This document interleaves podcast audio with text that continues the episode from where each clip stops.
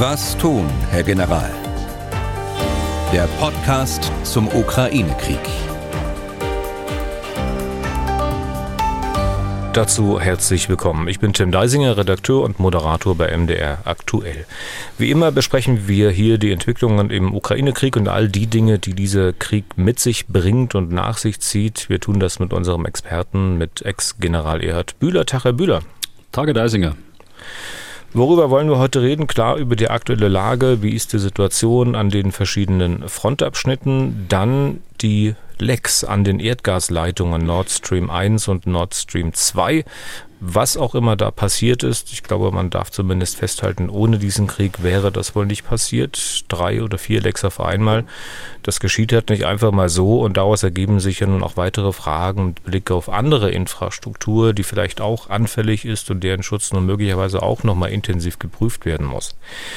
Über die Referenten in den besetzten Gebieten müssen wir reden, über die Anträge auf Aufnahme in den russischen Staat und darüber, wie sich möglicherweise die Lage ändert, wenn Russland diese Gebiete tatsächlich aufnimmt und fortan als russisch betrachtet. Ja, und kaum ein Podcast vergeht, an dem wir nicht über Waffenlieferungen an die Ukraine sprechen, auch über die Nicht-Waffenlieferungen mit dieser ich sag mal, Tradition können wir auch heute nicht brechen. Der Bundestag hat am Mittwoch ja quasi ausdrücklich die Haltung der Bundesregierung gestützt, die manche als ausgesprochen zögerlich ansehen. Und Hörerfragen wollen wir natürlich auch beantworten. Also volles Programm. Die aktuelle Lage, Herr Bühler. Vielleicht, immerhin ist seit der letzten Podcast-Folge eine Woche vergangen. Beginnen wir mal überblicksmäßig. Wir müssen dazu sagen, dass wir aus Termingründen den Podcast am Donnerstagabend aufzeichnen. Freitag geht es dann wie üblich in die Podcast-Portale. Also wie hat sich die Lage im Großen und Ganzen entwickelt? Ja, wenn wir mit der Ukraine beginnen, die Ukraine bleibt ähm, aus operativer Sicht, äh, aus der Gesamtschau jetzt in der Offensive. Sie behält die Initiative auch wenn es aus unterschiedlichen Gründen, und das können wir ja gleich in den einzelnen Frontabschnitten auch äh, erläutern, langsamer geht, als es noch vor knapp zwei Wochen der Fall war. Russland auf der anderen Seite ist eindeutig in der Defensive. Russland hat große Personal- und Versorgungsprobleme, versucht jetzt mit der Teilmobilmachung die offensichtlich sehr überhastet getroffen worden ist, das Personalproblem wenigstens zahlenmäßig zu lösen. Ich sage das deshalb sehr überhastet getroffen worden, äh, weil ja durchaus unterschiedlichste Aussagen da waren äh, und auch in der Umsetzung dieser Teilmobilmachung unterschiedliche Maßnahmen in den einzelnen Regionen getroffen worden sind, die so weit gingen, dass zum Teil jetzt schon die ersten Soldaten in die Ukraine geschickt werden, völlig ohne Ausbildung, auch ungediente. Es hat offensichtlich auch eine Mischung gegeben zwischen der Teilmobilmachung von äh, Reservisten, äh, die mit 300.000 angegeben worden ist, und der routinemäßigen Einberufung von Wehrpflichtigen, die ja immer zu diesem Zeitpunkt äh, auch stattfindet. Also äh, hat man sehr viel Konfusion auch unter den Menschen äh, angestellt.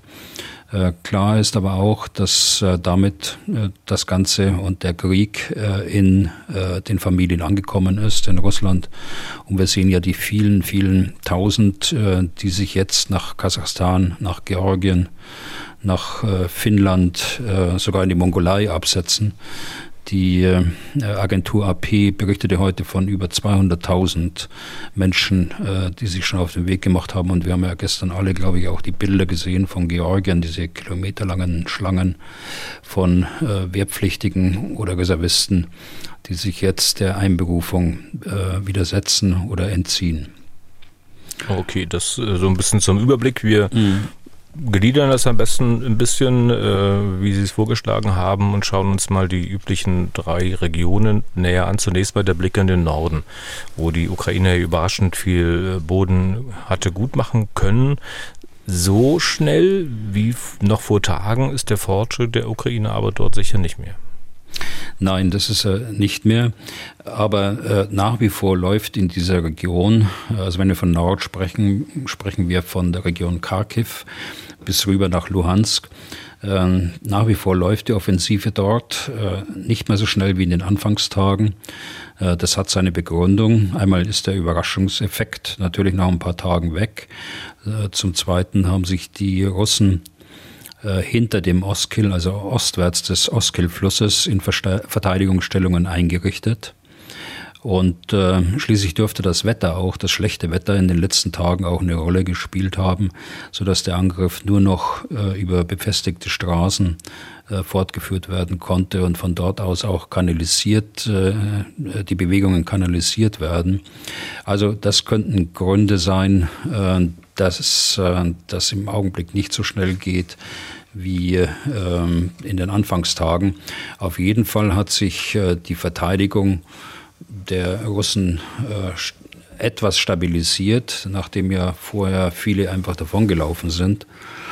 Aber es äh, gibt im Norden mindestens drei Stellen, an denen es gelungen ist, den Oskil-Fluss zu überwinden für die Ukraine und dort Brückenköpfe zu bilden. Und besonders äh, erfolgreich sind sie um die Stadt Lyman herum. Äh, dort bedrohen sie die Stadt von äh, Westen von natürlich äh, von Norden, aber auch von Süden. Hier äh, droht die Einkreisung äh, erheblicher russischer Truppenteile.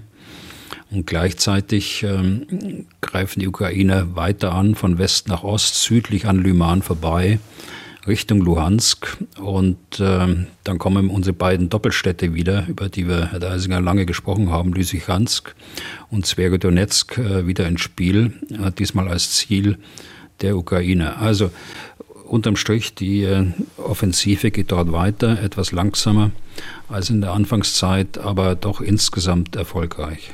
Hm. Kurze Nachfrage noch. Sie sagten, es ist an drei Stellen gelungen, den Oskil zu überqueren, dort ähm, Brückenköpfe einzurichten. Man muss sicher der Vollständigkeit halber aber sagen, dass das natürlich auch für die Ukraine ein kompliziertes Unterfangen ist, dann Truppen auf der anderen Seite zu haben, die sie natürlich auch versorgen müssen. Ne? Ja, natürlich, äh, das ist auch so. Aber Sie haben jetzt ähm, das Momentum und ähm, äh, Sie nutzen den Anfangsschwung äh, aus, Sie nutzen die Überraschung aus. Und insofern sind Sie erfolgreich auch im, im Gewässerübergang was äh, schon eine schwierige äh, Operation ist, gerade wenn sie gegen äh, den Feinddruck erfolgen muss. Und äh, wenn der natürlich nicht da ist, dann äh, ist es alles einfacher. Aber Sie haben recht, das ist auch für die Ukrainer eine schwierige Operation, genauso wie es für die Russen war in der äh, Bewegung von Ost nach West. Hm. Die Ukrainer erobern eigenes Territorium zurück und bleiben dann ja im Grunde auch auf diesem, dieses Bleiben auf ukrainischem Territorium. Das kann manch einer nicht so recht nachvollziehen. Immerhin sind die Russen ja auch in die Ukraine eingefallen. Ich will deswegen an dieser Stelle mal das Anliegen von Florian Illerhaus aus Leipzig einfügen. Zitat aus der Mail. Warum sind militärische russische Ziele wie Munitionsdepots, logistische Nachschübe oder ähnliches auf russischem Boden ein No-Go? Warum darf sich die Ukraine nicht offensiv verteidigen? Und kommen Sie mir jetzt bitte nicht mit Eskalationsdominanz von Putin oder so. Die Ukraine könnte doch russische Kräfte äh, auf deren eigenen Land, also in Russland oder auch in Aufmarschländern durch gezielte Schläge binden, zum Beispiel bei Belgorod, das ist halt nördlich von Kharkiv, so dass die Ukraine nicht mehr überfallen werden kann. Oder? Zitat ja. Ende. Ja, also wir sprechen jetzt von Russland als äh, dem Land Russland und nicht von äh, besetzten, äh, durch russische äh, Kräfte besetzten Boden auf der Ukraine. Genau. Genau, also das äh, nur zur Klarstellung. Ich glaube, es ist äh, nie ein No-Go gewesen von der äh, ukrainischen Seite aus. Es hat ja durchaus auch Angriffe, allerdings sehr begrenzt gegeben, Richtung Kernland äh, von Russland. Es hat Beschießen von, äh, von Betriebsstofflagern gegeben, von Munitionslagern. Es hat Explosionen dort gegeben, wobei man nicht weiß, ob es durch Beschuss oder durch Partisanentätigkeit erfolgt ist. Also es hat es im begrenzten Umfang gegeben. Äh, das äh, gibt auch keine äh, Begrenzung, die öffentlich geäußert wird von westlichen Staaten, dass man Munition äh, nicht einsetzen darf über die Grenze praktisch hinweg. Es gibt eine gewisse Zurückhaltung bei den Amerikanern, was die sehr weitreichende Artillerie angeht. Ähm, wir wissen ja, sie haben geliefert, genauso wie wir auch, Munition, die 80 Kilometer weit schießen kann, was ja auch schon weit mehr ist, als die russische Artillerie kann. Aber es gibt äh, in den USA äh, auch äh, Raketen für den Mehrfachraketenwerfer, die schießen 300 Kilometer weit. Und dort äh, sind die USA zurückhaltend. Sie sagen aber nicht öffentlich, warum. Es kann auch sein, dass sie diese Hochwertmunition einfach nicht abgeben wollen. Das muss also keine Begrenzung sein, kann es aber eine sein, äh, dass sie dort nicht eskalieren wollen. Aber unterm Strich, äh, äh, es gibt keine völkerrechtliche äh, Bindung natürlich. Wenn es die Ukraine nicht macht, dann macht sie es vermutlich mangels Ressourcen nicht und beschränkt sich eben auf den Verteidigungskampf dort, den sie ja im Augenblick so ganz erfolgreich führt. Hm. Dann schauen wir mal in Richtung Donbass, in die Region Donetsk. Dort geht es offenbar in erster Linie erstmal nicht darum, jetzt Gebiete zurückzuerobern. Nein, äh, in der Region Donbass. Äh, also wir sprechen jetzt über einen, über einen Geländeabschnitt oder einen Frontabschnitt äh, zwischen Bachmut, das wir auch schon häufiger genannt haben, und, und Donetsk City, also die Stadt Donetsk. Dort gibt es nach wie vor Angriffe der Russen, wenig erfolgreich bis gar nicht erfolgreich erfolgreich äh, verteidigt dort die ukrainische Armee aus sehr starken äh, Verteidigungsstellungen. Das geht ja jetzt schon über Wochen hinweg, äh, verlustreich äh, für den Angreifer aber nicht erfolgreich. Da gibt es auch Meldungen über politische Zielsetzungen äh, dort. Es ist immer das Datum 15. September genannt worden. Bis äh, zu diesem Datum sollte die russische Armee die äh, diesen Geländeabschnitt nehmen, einnehmen. Äh, es gibt auch äh, Meldungen, dass die Wagner-Truppe, die dort mit Hallen eingesetzt ist, äh, kein Geld bekommt, solange dieser äh, äh, Bereich der Region Donetsk nicht genommen worden ist. Also hier gibt es politische Einflussnahme anders ist es gar nicht zu erklären, äh, dass sie über Wochen äh, nun gegen diese Verteidigungsstellungen anrennen und äh, mit erheblichen Verlusten, wie ich schon sagte, aber auch unter, unter Verbrauch von Ressourcen, Munition und so weiter. Das nur aus rein militärischer Sicht als Beurteilung. Mhm. Also hier hat sich nicht viel geändert in der Mitte des Donbass. Ja. Dann haben wir den Blick in den Süden, die mit mittlerweile bekannte Stadt ist hier Cherson. Wie entwickelt sich das Geschehen dort? Ja, im Süden äh, ist die Lage eigentlich weitgehend unverändert, äh, seit Tagen schon. Das heißt, große Teile der russischen Armee sind von der Versorgung abgeschnitten. Äh, die Ukrainer sind sehr erfolgreich in der Abriegelung dieser Truppenteile westlich des Dnieper. Äh, sie halten Brücken unpassierbar, sie bekämpfen logistische Einrichtungen über den Dnieper hinweg, äh, sie bekämpfen Führungsstellungen. Also das, was wir äh, Abriegeln nennen. Und sie warten auf den Zeitpunkt, der günstig ist, um auch dort in die Offensive zu gehen. Und inwieweit lässt sich aus dem Draufblick auf das Ganze erkennen, welche Absichten jetzt die eine oder andere Seite gerade verfolgt, strategisch gesehen vielleicht oder verfolgen wird, wenn wir mal bei der Ukraine anfangen? Also bei der Ukraine ähm, ist die Absicht, die man vermuten kann, äh, dass sie, und das liegt ja auf der Hand, äh, äh dass sie die, die Offensive weiter fortsetzt. Äh, sie ist ja erfolgreich und damit meine ich eben über den gesamte, äh, das gesamte Operationsgebiet, äh, nicht nur im Süden oder im Norden. Ähm, sie nutzen die starken Verteidigungsstellungen in der Mitte. Äh, hier ist am, am wenigsten Bewegung. Äh, sie nutzen das Momentum äh, im Norden äh, im Raum Kharkiv oder östlich davon. Und sie setzen das äh, Abriegeln im Süden fort, eben bis dieser Zeitpunkt gekommen ist, dass man beurteilt, jetzt kann ich offensiv auch über den Dnieper angreifen oder auch äh, die russische Südfront äh, kollabiert. Auch das ist nicht auszuschließen, äh, wenn die Soldaten dort äh, nicht versorgt werden, westlich, und wenn sie keine Perspektive sehen. Und auch hier, Herr Deisinger, ist interessant, dass es auch hier politische Einflussnahmen offensichtlich gibt, jedenfalls wenn man den Meldungen, die aus Russland selbst kommen, glauben darf, äh, wollten die Generale, die dort unten die, die äh, Verantwortung haben, die Führungsverantwortung haben, äh, die Kräfte hinter den Dnieper zurückziehen, also östlich davon.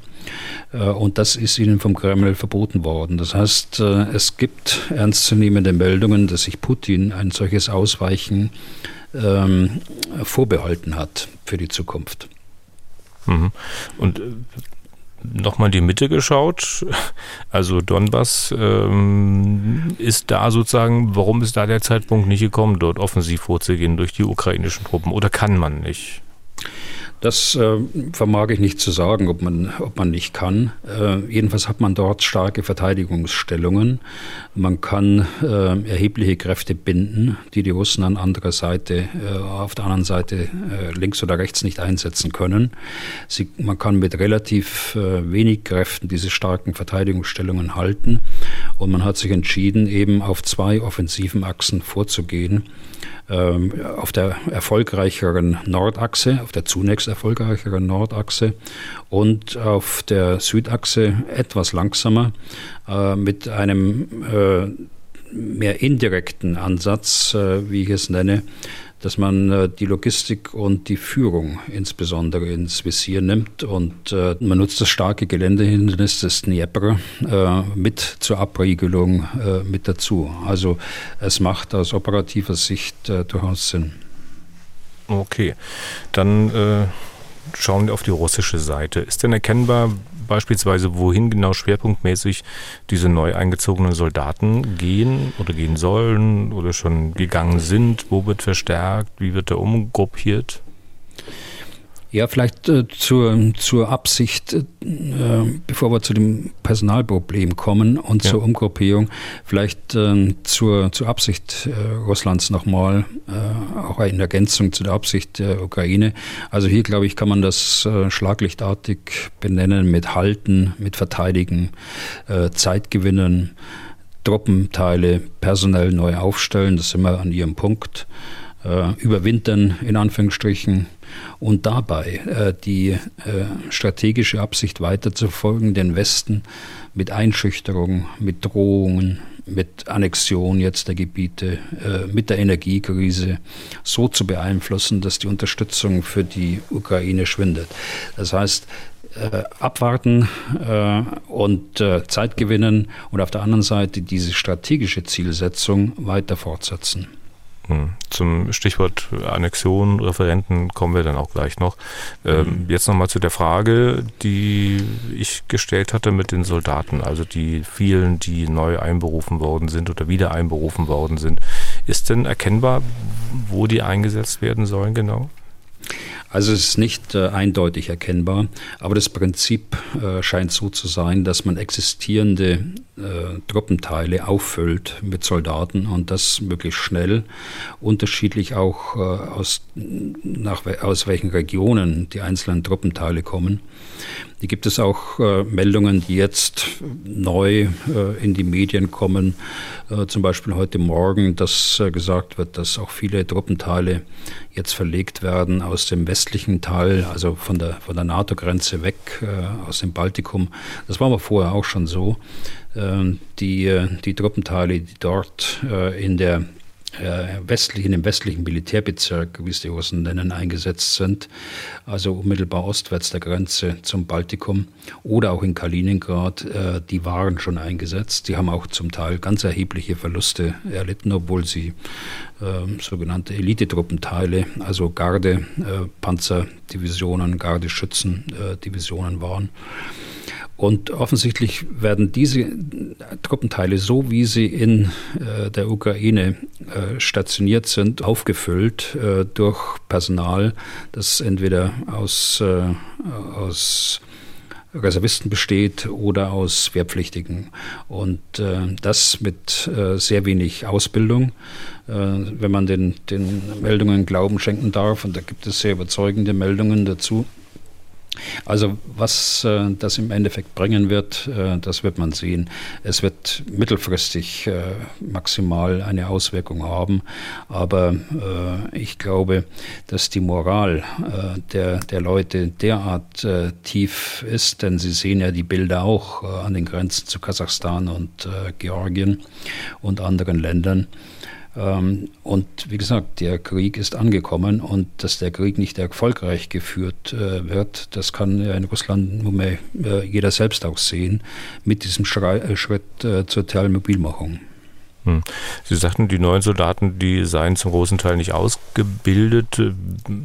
Fragt sich aber dennoch, wie ist denn das bei Reservisten? Ich meine, die haben ja schon gedient, die sind doch eigentlich ausgebildet.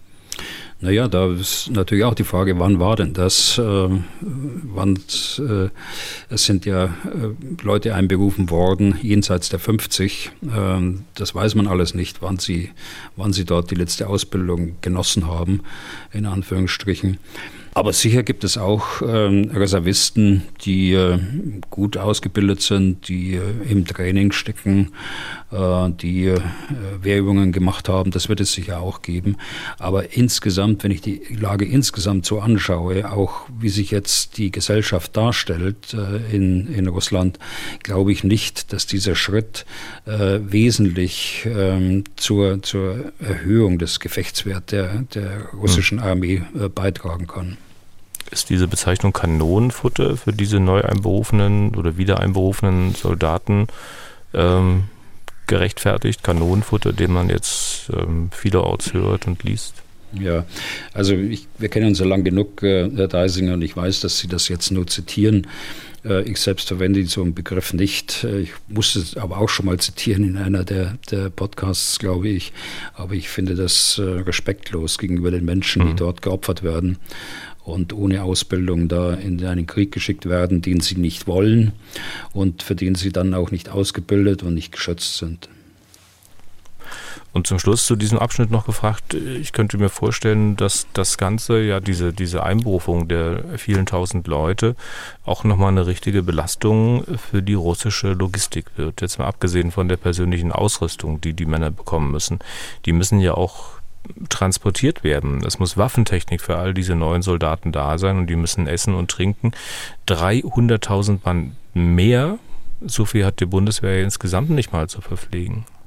Ja, das ist das, ist das eine. Äh, das meine, Im ersten Schritt muss man sagen, äh, es ist eine Belastung für die gesamte Bürokratie dort, für die Militärbürokratie, ganz offensichtlich, sonst könnten ja nicht so unterschiedliche Kriterien angewandt, angewandt werden in der Einberufung äh, von Männern dort in den unterschiedlichen Gegenden von Russland. Und natürlich ist es auch für die Logistik dann ein, ein Riesenproblem.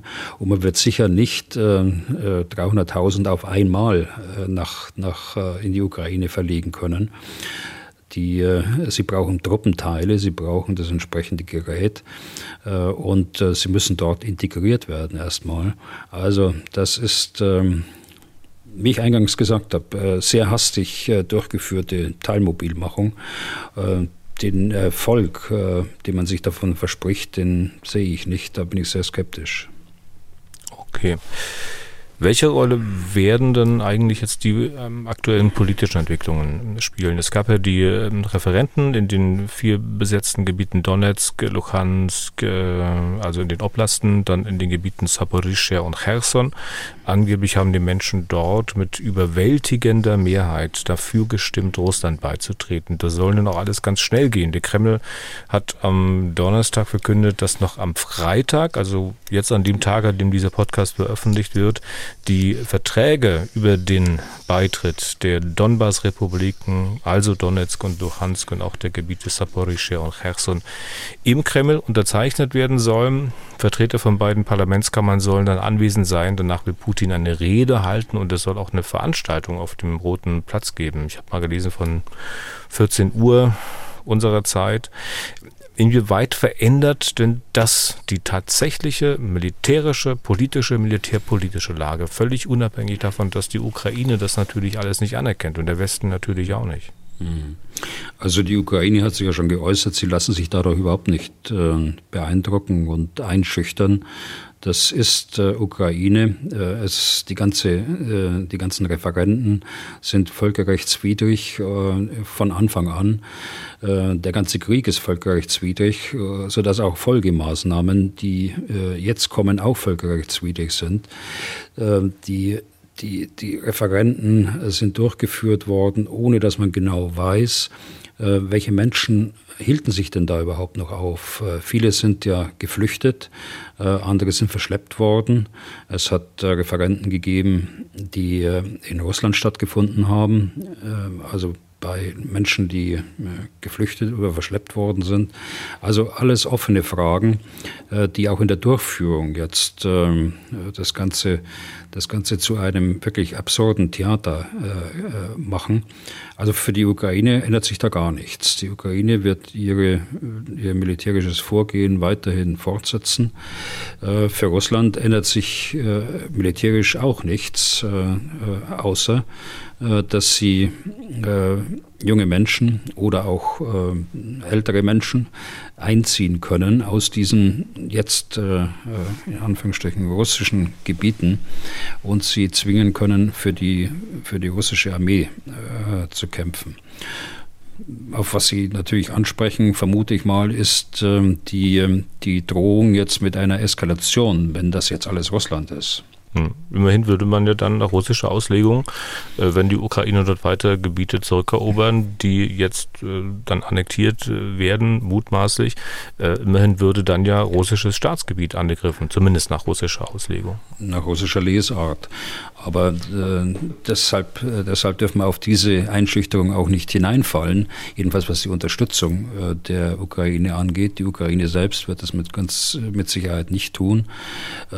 was das für Folgen Folgen hat, ähm, äh, muss man sehen. Ich äh, glaube nicht, dass der, äh, dass der äh, Konflikt dort äh, wesentlich mehr eskaliert, als er ohnehin schon eskaliert ist. Äh, das sind Einschüchterungsversuche, die jetzt gemacht werden von russischer Seite und darauf dürfen wir nicht reinfallen was macht sie da so gelassen? Ich meine, immerhin ist ja auch in diesem Zusammenhang ja nun wieder häufiger diskutiert werden, ob Russland vielleicht doch so weit gehen könnte, Atomwaffen einzusetzen. Ja, aber die, äh, die, die Krim ist ja auch schon angegriffen worden äh, von der Ukraine. Und nach russischer Lesart gehört die Krim äh, seit der Annexion ja auch zu, zu Russland. und es hat da auch keine wesentliche Eskalation gegeben. es sind ähm, äh, zivile Ziele beschossen worden, ja. Aber äh, die Eskalation, von der Sie jetzt gerade sprechen, einer nuklearen äh, Eskalation, die hat es nicht gegeben und die wird es nach meiner Einschätzung auch nicht geben, äh, wenn es um diese vier äh, Oblaste dann geht, die dann angeblich zu Russland gehören. Hm.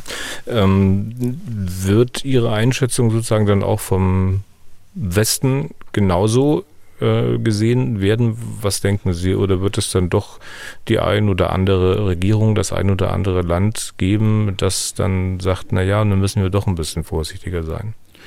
Also bis jetzt nicht. Ähm, bis jetzt äh, sehe ich da durchaus eine ganz eine große Geschlossenheit ähm, der Staatengemeinschaft. Ähm, heute kam die die Meldung, äh, dass Serbien, wir haben ja schon mal über Serbien gesprochen, äh, dass ja. Serbien auch äh, diese diese Annexion nicht anerkennen wird und reiht sich praktisch ein in die in die Phalanx der westlichen Staaten, die es heute genauso sehen und äh, sie sagen ja alle, sie werden auch auf längere Sicht diese Gebiete nie als, als Teil Russlands anerkennen. Aber die machen das ja Serbien äh, nicht unbedingt, weil die das nicht so sehen wie die Russen, sondern da spielen doch auch innenpolitische Gründe eine Rolle. Ja, da, da spielen äh, innenpolitische, europapolitische äh, Gründe eine Rolle. Äh, Tatsache ist aber, dass sie, dass sie sich da einreihen in die, in die Staatengemeinschaft, äh, die da von vornherein sagt, also wenn ihr die annektiert, die Gebiete, dann werden wir das nicht anerkennen. Und das finde ich schon bemerkenswert. Also ich sehe das Bröckeln nicht, das Sie jetzt in Ihrer Frage äh, vermutet haben, sondern ich sehe äh, gerade bei solchen Kandidaten wie Serbien äh, eben ein Land, äh, das sich, wiederhole mich, äh, einreiht. Mhm. Ich habe nicht vermutet, dass es bröckelt. Ich habe nur gefragt, ob es bröckeln könnte. ja, ja, man muss genau sein. So wie Sie okay. auch immer genau okay. sein wollen. Okay. Was, Bedeutet, was bedeutet dieser Schritt für ein politisches Ende der Gefechte, für einen möglichen Waffenstillstand. Man könnte ja mutmaßen, die Russen fühlen sich jetzt in einer stärkeren Verhandlungsposition, also wenn sie diese Gebiete annektiert haben, könnten dann bereit sein zu reden. Allerdings andersrum ist ja die Ukraine dann in einer schwächeren Position und könnte noch weniger bereit sein zu Gesprächen. Also ich sehe nach wie vor keine Bereitschaft äh, bei Putin und, seinen, äh, und seinem Regime irgendwie in diese Richtung zu gehen. Äh, das Minimalziel haben sie ja noch nicht erreicht, äh, nämlich äh, die beiden Oblaste Luhansk und Donetsk ganz zu erobern. Es fehlen ja noch weite Teile aus der Oblast Donetsk. Und solange das nicht erreicht ist, kann ich mir nicht vorstellen, dass man jetzt mit einem Waffenstillstand einen, einen Status quo praktisch zugrunde legt, der bisschen erweitert worden ist in dem Norden, in Luhansk äh, und äh, äh, ein Stück weit erweitert worden ist im Süden bei, bei Cherson, wobei das noch die Frage ist, ob das in den nächsten Tagen so bleibt. Damit haben wir eigentlich auch schon die Frage von Michael Schulze beantwortet, der uns angerufen hatte, der im Prinzip äh, gefragt hat, äh, ob es nicht ein Szenario geben könnte, das denkbar ist, dass Russland sagt, okay, mit der Annexion haben wir Kriegsziele erreicht, wir greifen erstmal nicht weiter an und bieten einen Waffenstillstand. Also dieses Szenario sehen Sie, um es nochmal ganz festzuhalten, Herr Bühler, nicht. Nein, das sehe ich nicht. Äh, wir müssen jetzt nochmal die Kriegsziele vom Anfang runter deklinieren zu dem Stand, wo wir heute stehen. Das ist äh, wirklich nur das Minimalziel und, äh, und noch nicht mal das Minimalziel, so muss ich es ausdrücken. Und deshalb sehe ich da keine Bereitschaft dazu. Okay, dann machen wir einen Strich drunter unter dieses Thema und kommen zu einem weiteren die Lecks an den Gaspipelines Nord Stream 1 und 2 stand Donnerstagabend, sollen jetzt mit der mittlerweile vier solche Lecks sein. Bislang weiß keiner genaues, was da tatsächlich passiert ist, wer oder was tatsächlich dafür verantwortlich ist oder man will einfach nicht mehr der Sprache rausrücken. Was gibt es denn als gesicherte Erkenntnis bislang? Also ich, wenn Sie sagen, man will nicht mit der Sprache rausrücken, ich finde das gut, äh, dass man jetzt ganz gründlich ermittelt, was ist denn eigentlich vorgefallen und äh, wer kommt in Frage und äh, wer war es äh, letztlich, wenn man das ermitteln kann. Also hier sehe ich eine ganz große internationale Abstimmung, die äh, offensichtlich hinter den Kulissen stattfindet, äh, ständig. Und man wird mit Hochdruck jetzt äh, arbeiten in der NATO, aber auch in den einzelnen betroffenen Mitgliedsländern, dass man dort alles, was zu ermitteln ist, ermittelt und dann kann man immer noch Schuldzuweisungen machen. Diese Schuldzuweisungen gibt es ja bisher von Verantwortlichen verantwortlichen, äh, ich meine es ruhig äh, positiv, von verantwortlichen Politikern bisher noch nicht. Also was man als gesichert annehmen kann, und das war Ihre Frage, äh, äh, denke ich, ist, es, es waren äh, Sprengstoffanschläge. Es äh, waren Sprengstoffanschläge, die auf diese beiden Pipelines äh, eigentlich sind es ja vier äh, Röhren, Nord Stream 1 und Nord Stream 2 besteht ja aus jeweils zwei Röhren, äh, die innerhalb der ausschließlichen Wirtschaftszone von Dänemark und von Schweden äh, stattgefunden haben, ostwärts, nordostwärts äh, der Insel Bornholm in einem äh, Seegebiet, das äh, 70 bis 90 Meter tief ist. Es hat nicht stattgefunden in Territorialgewässern, um gleich den Unterschied nochmal zu nehmen. Ähm, da gibt es ja auch dann Spekulationen gleich, da ist ein Staat angegriffen, muss da der Artikel 5 äh, äh, gezogen werden, also die Beistandsverpflichtung für Dänemark. Äh, aber das ist nicht so. Es ist nicht innerhalb der Territorialgewässer. Es ist, so haben die Dänen sehr selbst gesagt, äh, und äh, sie werden genau wissen, wo ihre Grenzen verlaufen. Ist in der Ostsee manchmal etwas schwierig aufgrund der Kleinheit äh, der, der, der See. Es sind nicht immer zwölf Kilometer. Äh, also ich glaube, das ist das. Und doch eins muss ich auch dazu sagen, ähm, das äh, glaube ich, kann man auch sagen, äh, in diesen Wassertiefen, da tauchen keine Amateure wenn, sie, wenn überhaupt jemand dort in dieser Wassertiefe taucht. Also da braucht man äh, Spezialgerät dazu, da braucht man Tauchroboter dazu, da braucht man U-Boot dazu oder ein Überwassungs Überwasserschiff äh, mit der entsprechenden Technik. Äh, um Roboter einzusetzen. Und das mitten in der Ostsee. Und die Ostsee ist eigentlich äh, äh, sehr gut überwacht, was den militärischen Schiffsverkehr angeht. die NATO weiß ziemlich genau, welche Schiffe in der, in der Ostsee operieren, kennt die namentlich, kennt auch ihre Fähigkeiten, die sie haben. Also ähm, das ist, glaube ich, der Punkt, was, was weiß man im Augenblick, aber man sagt es natürlich noch nicht offen. Hm. Und ich will mal so lieb und nett sein und Sie vor Spekulationen bewahren und die Frage nicht stellen, was denken Sie, wer es denn gewesen sein könnte und warum, sondern es gibt ja möglicherweise zwei, drei, vier, wie viel auch immer Seiten, die da in Betracht kommen. Und diese Seiten könnten ja Motive haben, dies zu tun. Äh, vielleicht können wir diese Motive mal durchgehen, ganz unaufgeregt. Zunächst mal, was hätten denn die Russen davon, wenn dies gewesen sind?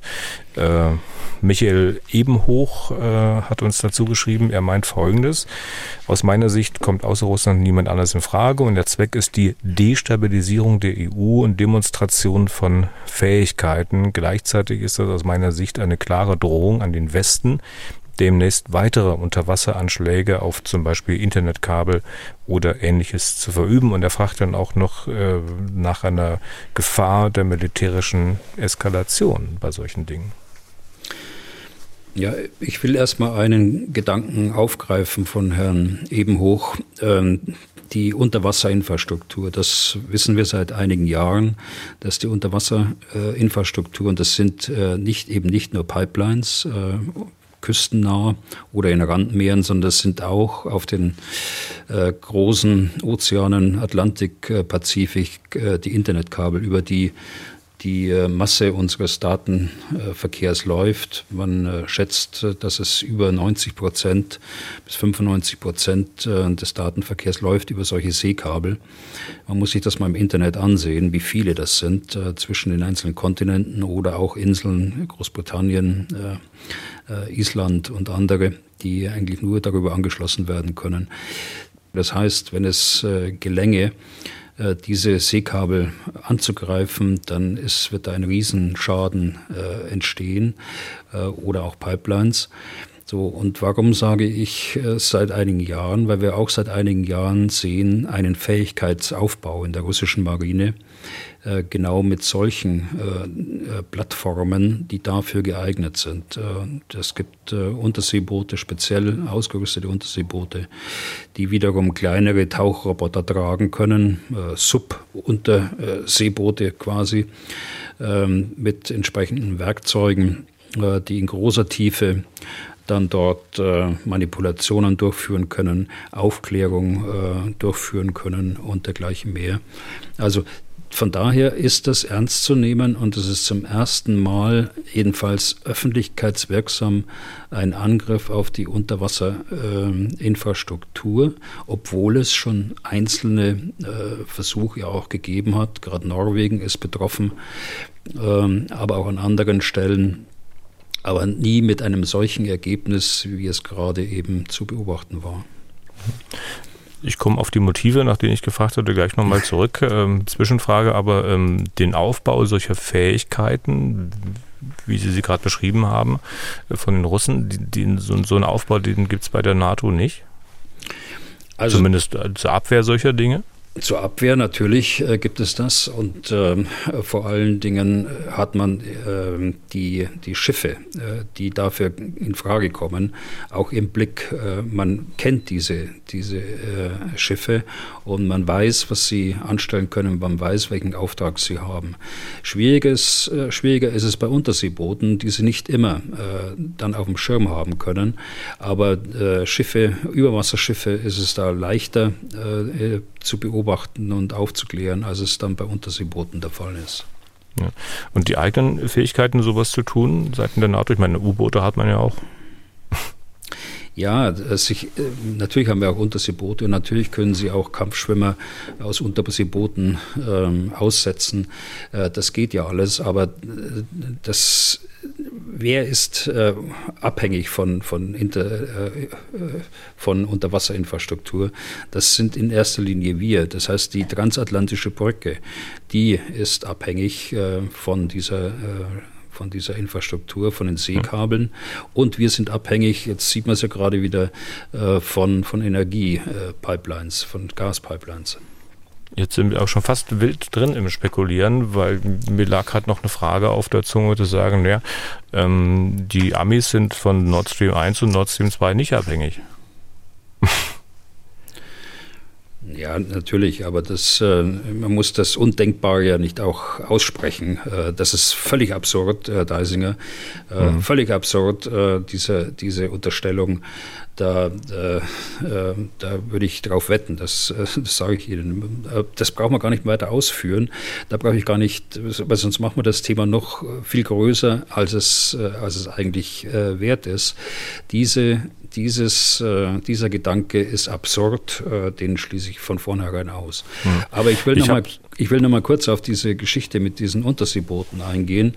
Ähm, das ist natürlich eine interessante Geschichte, gerade in der Ostsee, weil die Ostsee äh, bekanntlich ja ein, ein Brackmeer ist, ein Randmeer das sehr stark äh, von Süßwasser gespeist wird, von den großen Flüssen wie Weichsel und Oder und wie sie alle heißen da im Osten auf der einen Seite und nur ab und zu äh, schwappt so ein Schwall Salzwasser dann auch in die Ostsee hinein. Und zusammen mit den unterschiedlichen Temperaturen äh, des Wassers, äh, die Ostsee geht sehr weit nach Norden, in den, äh, bis in den bosnischen äh, äh, Meerbusen und in den finnischen Meerbusen friert äh, im Winter zu. Also hohes, äh, großes Temperaturgefälle. Temperatur und Salz hat aber großen Einfluss darauf, wie die, die Sonare der Plattformen auch reagieren. Äh, es bilden sich in der, in der Ostsee unterschiedliche äh, Schichten aus, äh, von, unter, mit unterschiedlichem Salzgehalt und unterschiedlichen Temperaturen. Segler wissen das. Ähm, und äh, von daher ist es nicht so einfach, ein Unterseeboot äh, zu entdecken also mit dem Sonar zu tracken, äh, sei es aus dem Hubschrauber oder sei es äh, von, von schwimmenden Plattformen oder anderen Unterseebooten. Es ist durchaus möglich, dass man sich auch in so einem verhältnismäßig nicht seicht, kann man nicht sagen, bei Wassertiefen von, von 80 bis 90 Meter da rund um Bornholm und dann Richtung Gotland noch tiefer, 500 Meter, glaube ich, ist es da in dieser Größenordnung. Das kann man nicht sagen, aber es ist für, für U-Boote ein, ein äh, Platz, wo man sich verstecken kann, aber auch eine schwierige ähm, äh, Wasserqualität äh, für die U-Boot-Besatzungen. Und da bewundere ich die immer wieder, wenn sie dann mir sowas sagen. Und ich durfte auch mal mitfahren. Und von daher habe ich die auch äh, ausgefragt, was sie äh, was diese Details da angeht und ähm, deshalb kann ich das auch so sagen. Hm. Ich wollte noch ergänzen, die Variante mit den Amis habe ich natürlich angesprochen, weil uns solche Mails erreichen, weil äh, Leute uns schreiben, Mensch, hier, guckt mal, über die und die Variante diskutiert, äh, erklärt mal, was ihr davon haltet. Ihre Meinung dazu haben Sie auf jeden Fall kundgetan, sehr deutlich. Ähm, ich wollte auf die Motive zurückkommen. Ähm, welche Motive für Ihre Begriffe könnten denn die Russen haben, sowas zu tun? Na, die Russen wollen mit der e-, Energiekrise uns unter Druck setzen. Das ist ja das äh, strategische Ziel, das ich genannt habe. Ich glaube, das kann man auch so sehen und kann man auch so stehen lassen. Äh, sie äh, haben den, den Gashahn immer weiter zugedreht und haben das mit Begründungen gemacht, die rechtlich nicht haltbar sind. Also äh, die, die russischen Firmen, wir sprechen ja hier von Firmen, haben Verträge mit deutschen Firmen und europäischen Firmen und haben denen Gas zu liefern. Äh, die Ausrede war hier eine Turbine, die äh, angeblich wegen der Sanktionen nicht richtig repariert werden konnte. Sie steht aber jetzt seit äh, vielen Wochen bei, bei Siemens und äh, könnte eingebaut werden. Aber das wurde ja als Grund hergenommen, dass man, dass man äh, die Nord Stream 1 äh, gedrosselt hat und schließlich zum Stillstand auch gebracht hat. Und ähm, um dort äh, weiterhin eskalieren zu können, ist es durchaus vorstellbar, dass man, äh, dass man dort äh, daran gedacht hat, dass man auch die, äh, die Pipeline ausschalten kann. Zu welchem Zeitpunkt man das gedacht hat, weiß man natürlich auch noch nicht. Das muss ja nicht alles gestern passiert sein, sondern es kann ja schon äh, Wochen zurückliegen. Auch das wird aufgeklärt werden müssen. Hm. Ähm, andere mögliche Verantwortliche könnte ja die Ukraine selbst sein. Ähm, das ist ja auch öffentlich schon diskutiert worden. Ähm, fällt Ihnen was ein, was die Ukraine davon hätte?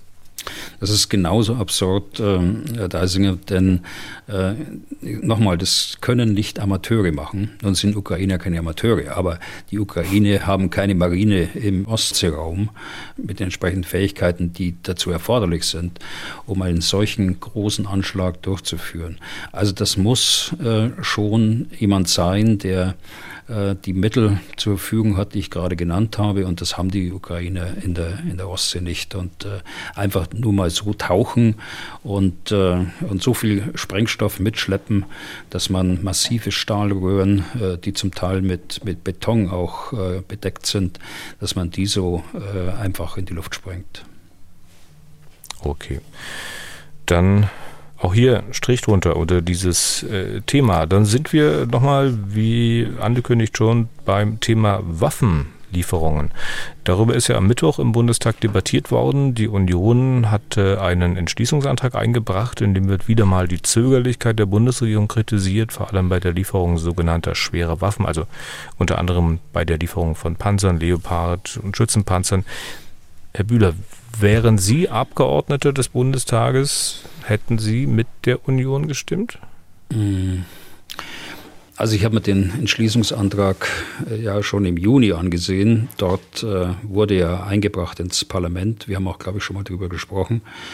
Äh, die Ausschüsse haben dann Anfang Juli äh, beraten über diesen Antrag. Seither ist viel geschehen. Äh, seither war die Sommerpause des Deutschen Bundestages, könnte man sagen. Und am 28.09., also gestern, ist der Antrag dann zur Abstimmung gekommen und ist mit großer Mehrheit des Parlaments abgelehnt worden. Wenn man inhaltlich das anschaut, äh, die Ukraine unterstützen. Das könnte ich äh, sofort, da könnte ich sofort mit Ja stimmen, natürlich. Exportgenehmigungen für unsere äh, erteilen, für unsere Rüstungsindustrie, um in die Ukraine zu liefern, könnte ich auch abstimmen mit positiv. Waffen, die bei der Industrie stehen und verfügbar sind, die der Industrie gehören. Das fiel ja auch unter Exportgenehmigung. Das könnte ich auch. Ich könnte nur einen Antrag nach wie vor nicht mitgehen. Vielleicht muss ich noch zu den anderen äh, Dingen sagen, hier hat sich ja viel getan in letzten, äh, seit, seit Juni. Es hat ja Exportgenehmigungen gegeben. Äh, gerade wenn ich, wenn ich äh, das Luftabwehrsystem IRIS-T anschaue, äh, und auch andere äh, Waffenlieferungen in der Zwischenzeit. Aber wo ich nach wie vor nicht mitgehe, sind äh, Waffen aus der Bundeswehr. Die Bundeswehr braucht diese Waffen, um langfristig eine, eine äh, Armee zu werden, die als Ganzes für die Landes- und Bündnisverteidigung eingesetzt wird. Da kann man, die kann man nicht als äh, Steinbruch äh, gebrauchen. Und ich nehme immer wieder die 320 Panzer, die wir im sogenannten Buchbestand haben. Die stehen aber tatsächlich nur in den Büchern. Äh, viele sind in der Umrüstung auf, neues, auf, das neueste Modell. Andere haben ganz normale Verschleißschäden, sodass die Einsatzbereitschaft weit, weit unter dem liegt, unter dieser Zahl von 320. Und äh, wir haben sechs äh, Panzerbataillone und die haben mh, hm, Personal für sechs Panzerbataillone dort. Und äh, deshalb müssen sie, wenn sie die Einsatzbereitschaft erhöhen müssen, langfristig, müssen sie auch mit ihrem Gerät ausbilden können. Sie müssen üben können, äh, gemeinsam mit den anderen Truppengattungen, Artillerie und so weiter. Sonst äh, wäre es unverantwortlich, diese diese Anforderungen, die jetzt von der NATO kommen, nach dem äh, Gipfel in Madrid und äh, diese ganzen äh, Aufträge, die daraus resultieren für unsere Truppentale, gerade im Baltikum, aber auch als Verstärkungskräfte insgesamt, äh, dann äh, politisch so zu entscheiden. Ich glaube, da muss man dem Generalinspekteur zuhören und seinen Leuten und äh, im, Im Einzelfall sicher, und das hat man ja auch getan. Aber ich sage nochmal, Artillerie ist, ein, äh, ist eine Fähigkeit, die völlig unzureichend äh, vorhanden ist in der, in der Bundeswehr. Wir haben in nicht verantwortbarer Weise, aus heutiger Sicht wohlgemerkt, nie will es nicht auf Personen zeigen, aus heutiger Sicht unverantwortbarer Weise die Artillerie reduziert von über 80 bis 90 Bataillonen ich sage auch nicht, dass wir wieder so viel brauchen, äh, dann runter zu vier bis fünf. Also ähm, und da äh, denke ich, da ist ein, eine Grenze erreicht mittlerweile. Da hat die Oberbefehlshaberin, das ist sie ja, äh, durchaus recht, wenn sie sagt, äh, dass äh, die Systeme in der Bundeswehr ähm, von der Bundeswehr selbst gebraucht werden. Gerade in diesen Zeiten, äh, wo man nicht weiß, wie sie sich weiterentwickeln die Oberbefehlshaberin, Frau Lambrecht, die Verteidigungsministerin. Ich höre aber wieder so ein ganz kräftiges Naja von einigen Hörern und Hörern und ich mache es mir mal ganz einfach jetzt. Die äh, quälende Nachfrage äh, nicht von mir, sondern ich bediene mich an eine Mail von Manuel Hassel. Ähm, lieber Herr Bühler, sind Sie weiterhin gegen Waffenlieferungen aus Bundeswehrbeständen an die Ukraine? Das hatten Sie ja gesagt, ja. Falls ja, weiter im Zitat, bitte ich Sie, sich selbst kritisch zu hinterfragen. Sind Sie als Ex-Bundeswehrgeneral bei diesem Thema eher Lobbyist Ihres ehemaligen Arbeitgebers oder Militärexperte, dessen oberste Maxime ist, die Ukraine muss so schnell wie möglich gewinnen, es sollen so wenig ukrainische Zivilisten wie möglich leiden und sterben. Mhm. Vielen Dank für den Podcast, schreibt Manuel Hassel. Also ich bin da kein Lobbyist, äh, sondern ich habe da eben jahrzehntelange Erfahrung, auch in der Ausbildung von, von Verbänden, von Großverbänden wie einer Brigade oder wie einer Division. Und ich weiß, wie viel Zeit es braucht, äh, bis so ein Verband als Brigade eingesetzt werden kann und äh, dass er dieses diese Ausbildungshöhe auch längerfristig halten kann und nicht äh, beim nächsten Personalwechsel das Ganze wieder einbricht. Also ich weiß, wovon ich rede und andere tun das genauso, die in der Bundeswehr aktiv Verantwortung tragen. Das heißt, Lobbyist bin ich nicht und ich hinterfrage mich natürlich schon immer, wie gehe ich mit beiden Aufträgen oder wie würde ich mit beiden Aufträgen umgehen? Auf der einen Seite die Ukraine unterstützen, auf der anderen Seite die Aufgaben erfüllen, die die Politik der Bundeswehr gegeben hat und gleichzeitig ähm, die die Kaltstartfähigkeit, äh, wie es heute genannt wird, also die Einsatzbereitschaft äh, so hoch zu fahren, dass äh, man auch in einer heutigen äh, Situation sich in angemessener Zeit auf die Bundeswehr als Ganzes verlassen kann. Äh, natürlich über, überprüft man das, aber äh, ich bin nach wie vor der Auffassung, man muss das im Einzelfall sicher anschauen und das, da bin ich überzeugt davon. Es wird auch gemacht. Äh, auch wenn ich manchmal äh, nicht ganz einverstanden bin. Ich habe neulich gesagt zu den weiteren äh, mehrfachen Raketenwerfern, das wird dem Heer sehr wehtun, äh, dass jetzt da weitere äh, angezeigt worden sind. Und äh, ähnlich ist es bei den Panzerhaubitzen auch. Und solange sich die, die Situation da nicht grundlegend ändert äh, und die Priorisierung deshalb ähm, grundlegend so bleibt, wie sie ist, äh, da werde ich von meiner Position auch nicht abrücken. Aber unser Hörer hat schon recht, äh, ich überprüfe das äh, eigentlich permanent und von Anfang an. Okay. Damit sind wir fast am Ende. Ein Thema will ich noch kurz anreißen, und zwar das Thema Melnik und Merkel. Angela Merkel. Die Ex-Kanzlerin hat eine Rede gehalten bei der Eröffnung der Helmut Kohl Stiftung. Helmut Kohl, für die ganz jungen Hörerinnen und Hörer, auch ein früherer Bundeskanzler, aber schon seit einiger Zeit tot. So, und bei dieser Rede hat Merkel gesagt, Kohl würde alles daran setzen, die Souveränität und die Integrität der Ukraine zu schützen. Aber Kohl habe auch den Tag danach nie aus dem Auge verloren. Und weiter, würde man Kohls Politik auf heute übertragen, dann würde man, jetzt wörtliches Zitat, parallel immer auch das im Moment so Undenkbare, schier Unvorstellbare mitdenken, nämlich so etwas wie die Beziehungen zu und mit Russland wiederentwickelt werden können. Daraufhin hat sich dann Andrei Melnik, noch ukrainischer Botschafter in Deutschland, wieder mal zu Wort gemeldet bei Twitter. Zitat von ihm, kaum zu fassen, die Ex-Kanzlerin, die mit ihrem jahrelangen Putin-freundlichen Kuschelkurs Moskaus Aggression gegen die Ukrainer möglich machte, philosophiert schamlos darüber, wie so etwas wie Beziehungen zu und mit Russland wiederentwickelt werden können. Herr Bühle, wie sehen Sie das? Ist das kaum zu fassen, so wie Herr Melnik das sagt? Ist das schamlos, was Merkel da sagt und macht? Also zunächst mal sind wir uns ja einig äh, und wir können es eigentlich ganz kurz halten, denn die, die Zeit äh, für Herrn Meldig geht ja auch zu Ende. Das wird auch nur noch eine kurze Zeit sein. Ich bin überhaupt nicht einverstanden und äh, während des Krieges zunehmend nicht und ich habe zunehmend auch mein Verständnis verloren für ihn. Er ist weder ein Diplomat noch hilft er seinem Volk, wenn er dort einen Keil in, das, in die deutsche Bevölkerung mit reintreibt, was er tatsächlich tut. Er polarisiert und hält sich an keinerlei diplomatische Spielregeln, ganz im Gegenteil.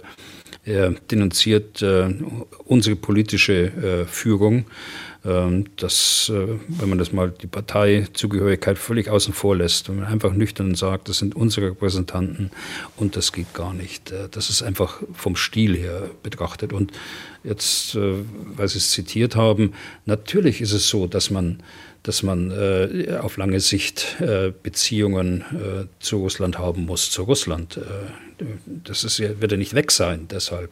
Natürlich ist es so. Äh, wir nennen das im Übrigen Strategiefähigkeit, dass man über den heutigen Tag und die heutige Krise hinausdenkt und äh, sich Gedanken macht, wie, äh, äh, kann man, wie kann man das sicherstellen, dass wir äh, so ein Land äh, wieder äh, in, die, in die Gemeinschaft der Länder hineinbringen, für die Recht und Ordnung und Völkerrecht ein, ein hehrer Grundsatz sind. Äh, dass man das mit dem System Putin nicht machen kann, das äh, steht für mich außer Frage. Aber äh, Russland als Ganzes wird deshalb nicht verschwinden, sondern wird eine, eine, in eine Sicherheitsarchitektur, die zu entwickeln ist nach diesem Zusammenbruch der europäischen Sicherheitsstruktur jetzt, wird dort irgendwo wieder seinen Platz finden müssen. Und ich finde es richtig, dass man das auch zum Ausdruck bringt. Okay.